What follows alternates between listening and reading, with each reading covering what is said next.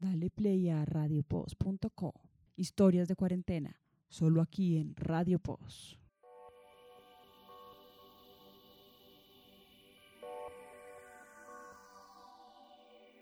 Hola, hoy en nuestros relatos de cuarentena estamos nuevamente Marty, Juliet, Lu y Will, nuestro nuevo integrante del equipo Radio Post, y quien les habla, Nati. El tema que vamos a hablar hoy es sobre este concepto visual que inunda las redes sociales. Me refiero a los famosos memes. Creo que no hay noticia, canción o situación de la vida cotidiana que no haya sido representado en los memes.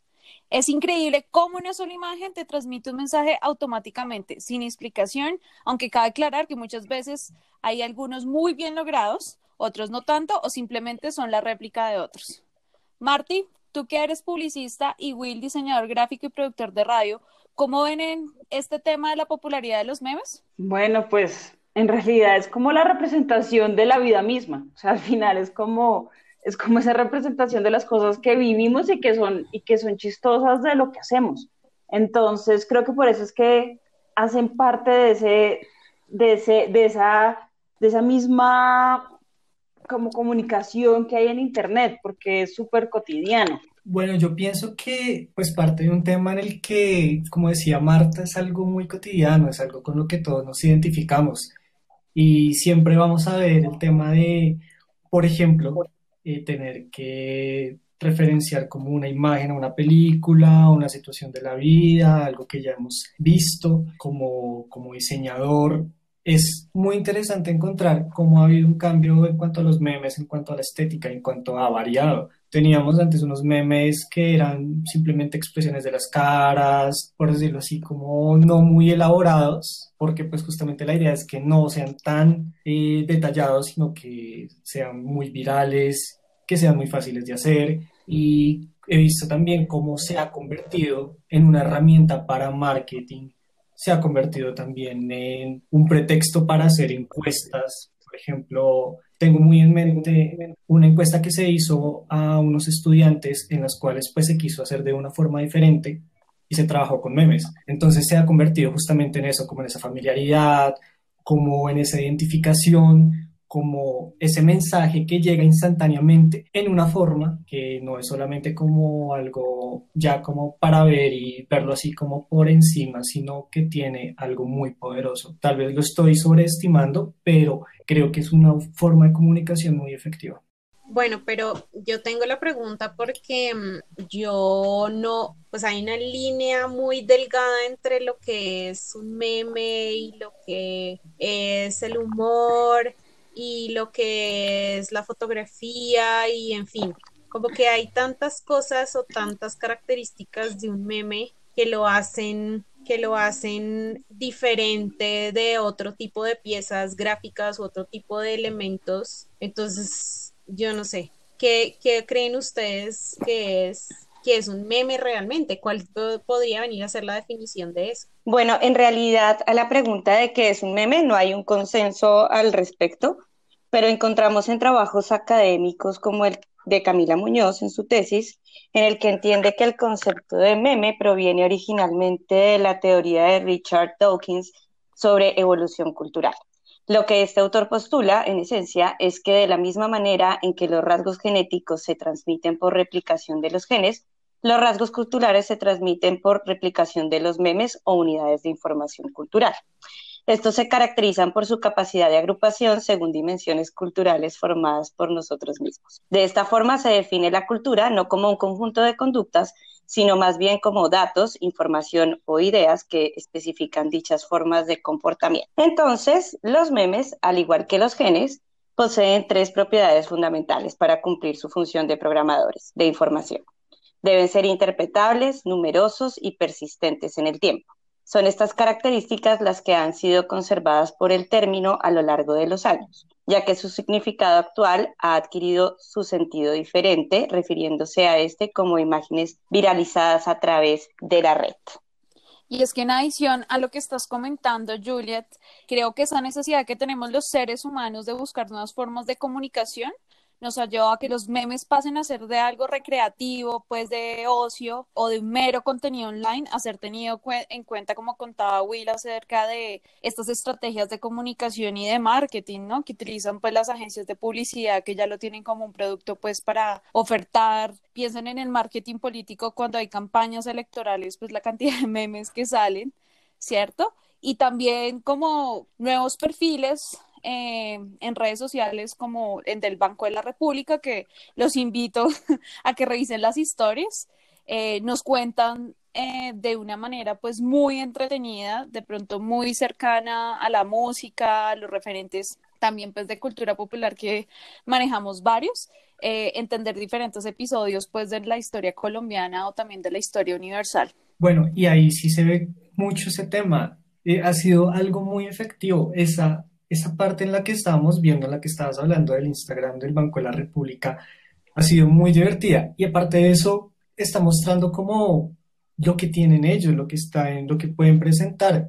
Si hubieran encontrado alguna otra forma, tal vez no hubiera sido tan efectiva, porque un hecho que pasó de ser de Instagram, comencé a verlo en Twitter. Y así fue que me fui enterando del tema. Así que definitivamente sí se convierte justamente en una herramienta muy importante para, para la comunicación. Tal vez en algunos momentos se llegue a abusar, tal vez en algunas agencias o en algunos momentos pueda ser como la vieja confiable, pero en ese caso creo que ha sido muy bien pensada. Y justamente para la comunicación es bueno tener que recurrir a este tipo de, de formas de comunicación, pero también que sean como con un sentido, como que se piensen de una mejor forma. Pues según la búsqueda que, que ha hecho el equipo, no hay una regla definida para la difusión de los memes, pero lo que se entiende es que funciona como una infección, así como o como una enfermedad nace, lo transmite un vector, como en el caso, no sé, del paludismo, un mosquito, es recibido por alguien y antes de ser transmitido de nuevo, pues puede ser modificado o no llamemos al vector a plataformas como Twitter, como Instagram o como Facebook, que facilitan la propagación de esos memes.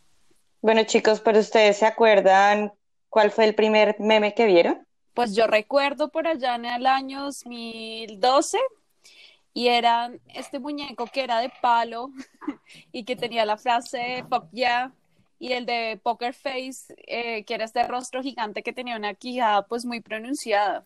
Ese es como los primeros memes que tengo pues en mi cabeza. ¿Y ustedes, chicos?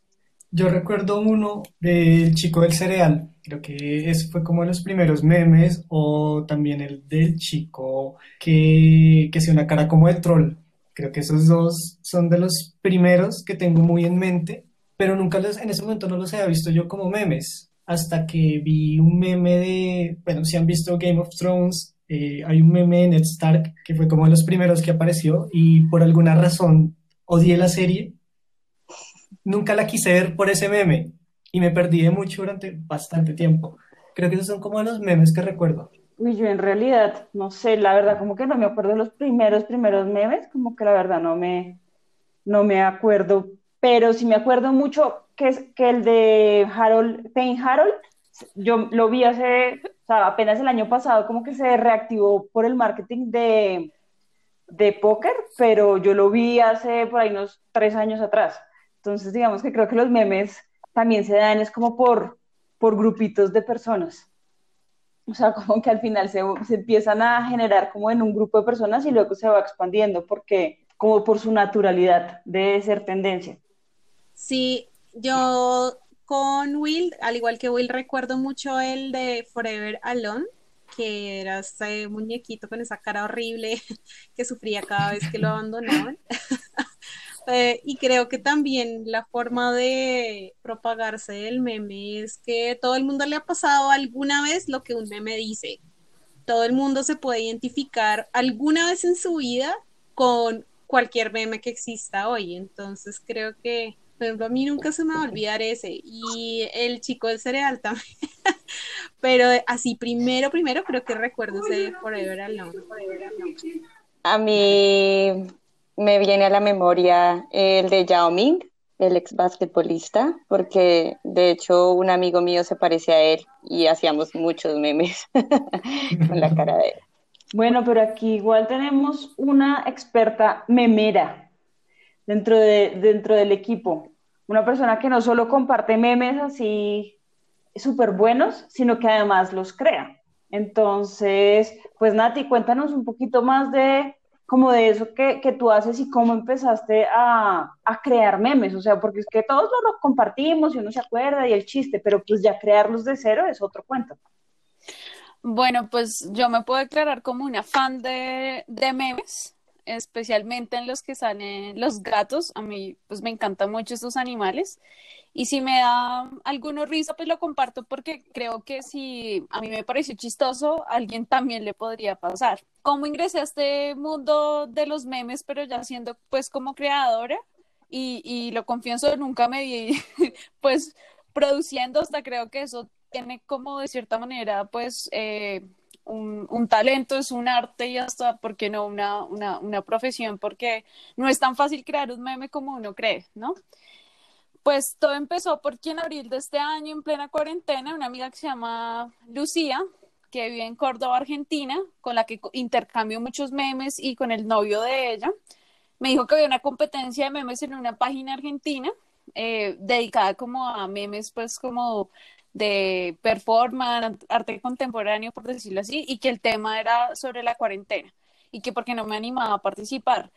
Eh, yo pues la verdad lo vi un poco porque como les decía yo no me imaginaba pues en estos pero dije bueno hagámosle eso no no pasa nada y de ahí nació pues mi primer meme que es este del gnomo que dice oblígame perro sí eh, y era a propósito de, de, estas frases que yo leía mucho como en redes sociales, de que si uno no salía con un libro leído, eh, una habilidad, una receta nueva, eh, pues no había utilizado bien el tiempo, ¿no? Entonces, pues utilicé esta la del gnomo, para mi sorpresa ganó la primera ronda. Después me fui con la del perrito de esta de I am fine, ¿sí? Y estaba pues bombardeado así por reuniones de Zoom, de Google Meeting, de deudas, de libros sin leer, nuevos, eh, nuevas habilidades, exnovios, gente tóxica. Y este pasó, digamos, a, a, la semifinal, pero resulta que me tocó enfrentarme pues con un memero de argentino de mucha trayectoria. Y pues yo me fui con una carta que a mí me parecía que estaba como súper excelente, eh, que era pues este meme que me parece que también se volvió súper famoso de la cuarentena, que era este grupo de ganeses cargando el ataúd como también veía muchas publicaciones de gente que estaba haciendo pan, ¿sí? Entonces, eh, esa fue como el, el, tema de cómo atorarse, hacer su propio pan y atorarse con una amiga. Y pues fue una competencia, pues en desventaja para mí, pues porque no tengo como un alto número pues de eh, seguidores pues en mi cuenta y demás. Eh, fue divertido. Y cuando se acabó, pues varias personas me dijeron que porque no seguía pues produciendo memes que les parecían como divertidos. Y es que yo hasta hacía como grupos focales, un poco aplicando estas técnicas de investigación. Y le preguntaba a varias gente con la que compartía memes que, que les parecía, o sea, hacer la susodicha validación. Y así creé pues el perfil de la man meme eh, guion al piso. No sabía muy bien cómo poner el nombre, pero Santiago Ríos me, me ayudó. y pues la imagen es esta personaje de Bojack, que es Princess Caroline. Y bueno, entonces como otras regresó el, el, campeonato de memes de la misma página y el tema era la nueva normalidad. Y bueno, chicas, ustedes ya conocen un poco el final de esta triste historia. Sí, eh, indignante en realidad. Me indignó. Debías ganar. Pero bueno, la verdad es que el final de esta triste historia no es tan, no es tan triste, porque bueno, algo pasó con el tema de los de la competencia y, y al final, bueno, no, no ganaste, pero creamos o crearon una memera súper buena, o sea que al final se creó, se, se, vio ese talento y se explotó ese talento y pues el talento sigue, sigue creando memes súper buenos que si no hubiera sido por eso nunca te hubieras dado la oportunidad de hacerlo. Entonces al final siento que fue una ganancia para todos nosotros los seguidores de la Madal Meme. Sí, te hiciste viral, tienes nuevos fans, hicimos una buena campaña para ayudarte a ganar esa competencia y creo que de ahí salió que mucha gente más también te empezara a seguir y conocer. Entonces, mirando el lado brillante. Sí, pues yo recuerdo que mi sí, primera carta fue el de un gato, haciendo como poses de gato, haciendo alusión a lo que uno ha hecho un poco en cuarentena, ¿no? Alzando como la pata, durmiendo y demás. El otro era el de He-Man, pues haciéndose la pregunta si en esta nueva normalidad uno va a tener esta habilidad de pelearse la silla en el transporte público, ¿no? Y el tercero tenía que ver nuevamente con todo este tema de, de, la creación de panes, con el, el Box Bunny que decía no, que cuando le preguntas a un amigo que se volvió pues súper panadero si, si te regala un pedazo de pan de, de banano. eh, y bueno, mi carta final, que yo creo que ha sido de mis mejores memes, es alusión de, ¿ustedes se acuerdan de esta restauración del cuadro del ex en Oh, y era un poco cuando te preguntan con otra de las preguntas de las eh, palabras pues famosas de la cuarentena que es la, la si te estás reinventando, ¿no? Entonces si me preguntan cómo a mí reinventar, pues es como la restauración del ex homo. Será mi, mi carta final. Pero bueno, seguiremos en la nueva normalidad, pues si se puede llamar así, eh, haciendo pues más memes. Sí, yo creo que digamos que esta creación de memes de la Madame Meme y de cuentas que también como crean su propia identidad en memes, porque lo que veo es que cada memero tiene una identidad específica y la, y la desarrolla de una forma muy chévere a través de sus memes. Pues también le ayudan a una a sobrellevar cosas hartas de la pandemia, cosas hartas de estar encerrado, eh, a ver las cosas de una forma un poco más dinámica, por lo menos menos estresante. Entonces yo sí creo que mm, a la vez que el meme puede hacernos identificar con muchas situaciones de lo que estamos viviendo ahorita, nos puede ayudar a sobrellevarlo y a decir, ah, qué carajo, ya estoy aquí encerrado, ya riámonos con los memes de la Madame Meme o de las otras cuentas que yo quiera ver. Entonces creo que eso, eso tiene, eso es lo que hace que cobre tanta relevancia entre la gente. Sí, y al fin y al cabo se voltó justamente, como lo decía Lu, en un catalizador. Al comienzo no veíamos como de tan agrado, así como el tema de que comenzara a aparecer el tema de la pandemia, más los memes, pero ya justamente en estas situaciones es cuando necesitamos este tipo de elementos, ¿no? Y siendo algo tan accesible para nosotros que lo encontramos, no hay día en el que no veamos algún meme sea de la pandemia, sea de algún otro tema, también cosas como muy nostálgicas, pues siempre van a estar a la orden. Y bueno, pues al final, al final es que los memes hacen, hacen que la vida sea, pues como que la vida sea un poco más divertida, o sea, puede ser memes tristes o memes chistosos, pero al final hacen que uno pueda sobrellevar todo lo que está pasando. Entonces, yo, yo los veo un poco los memes como como el comparativo con las, con las imágenes rupestres, que es como esa necesidad de la gente de comunicar lo que está pasando, y al final cuando uno ve hacia atrás los memes, pues cuentan como la historia de la historia del mundo, o sea, la historia de lo que está viviendo la gente, y cuando veamos luego hacia atrás el meme, por ejemplo, de los ganeses, pues nos vamos a acordar que es la pandemia, o sea, al final se va a volver como, como ese arte rupestre que contaba la historia de las civilizaciones, pues al final meme cuenta la historia de esta civilización nueva que estamos viviendo. No, y además también hay algo que, que sí se me olvidó comentar, y mientras estábamos hablando cada uno, puede que los oyentes, inclusive nosotros, en este mismo momento, cuando escuchamos algo sobre un meme o cuando nos hablaban algo de un meme, o recordábamos algo o nos íbamos a reír pero siempre como que es eso, ya no necesitamos ver la imagen, ya tenemos el recuerdo presente y eso siempre va a estar como dentro de nosotros. Así que pues una simple mención ya nos va a evocar otras cosas y nos puede evocar algún tipo de recuerdo y eso que tenemos ahí, esa, esa facilidad han permeado todo, han permeado nuestra vida. Y ya que todos aquí somos súper memeros, yo creo que podríamos recomendar un par de cuentas para que sigamos como ahondando más en este mundo. Eh, por supuesto, yo recomiendo a la arroba la meme guion al piso, pues para que revisen un poco eh, parte de estos memes, eh, la cuenta colombiana que se llama Press y una española que se llama Jesus Christ, pero es Jesus escrito con Y yuca y Christ termina en Chris. Bueno, igual vamos a compartir los perfiles. Martí, ¿tú cuáles nos recomendarías?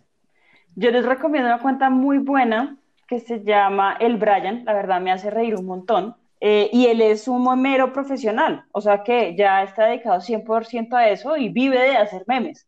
Estudió administración porque su mamá lo obligó, pero él dice que es chistosa su historia porque él dice que él gastaba más tiempo haciendo memes, o sea que se le puede ir ocho horas de su día pensando en cómo hacer un meme y pues no estudiando.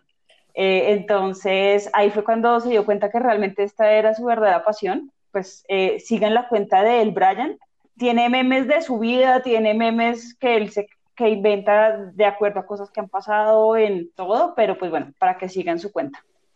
A mí me gustan varias cuentas, pero voy a decir nada más tres. Hay uno que se llama Las pibas dicen, argentino, que es una nota porque los memes son muy enfocados hacia, pues obviamente las mujeres y muchas vivencias que tenemos las mujeres. Meme está pasando, también es un hit muy divertido. Y memesar, eh, algún, creo que el memesar es en inglés. Digamos que es un contexto cultural distinto, pero igual uno capta todos los memes y es súper bacano, súper chistoso de ver. Bueno, yo, aparte de la Madame Meme, que me declaro fan, eh, también sigo una que se llama Fue sin culpa y tiene buenos memes también. Es arroba soy fue sin culpa. Y bueno, yo recomiendo dos una que es memeneísta, me encanta, es súper entretenida, aunque no es que me guste mucho el reggaetón, soy bobo, soy bobo viéndolas. Y eh, hay una que no es propiamente memes, pero me gusta cómo han utilizado los memes para llevar todo, todo lo que hacen y es Pictoline. A través de, de, todo lo que ellos realizan a través de las publicaciones, saben muy bien el tema de cómo trabajar los memes para que el mensaje que están llevando sea efectivo, sea como mucho más familiar para nosotros. Bueno, llegamos al final de este relato de cuarentena sobre los memes y esperamos que hayan aprendido un poquito más sobre estos. Recuerden que pueden enviarnos sus comentarios y recomendaciones de podcast, lecturas, temas invitados y nos vemos el próximo domingo en un próximo relato de cuarentena aquí en Radio Post. Dale play a radiopost.co. Historias de cuarentena solo aquí en Radio Pos.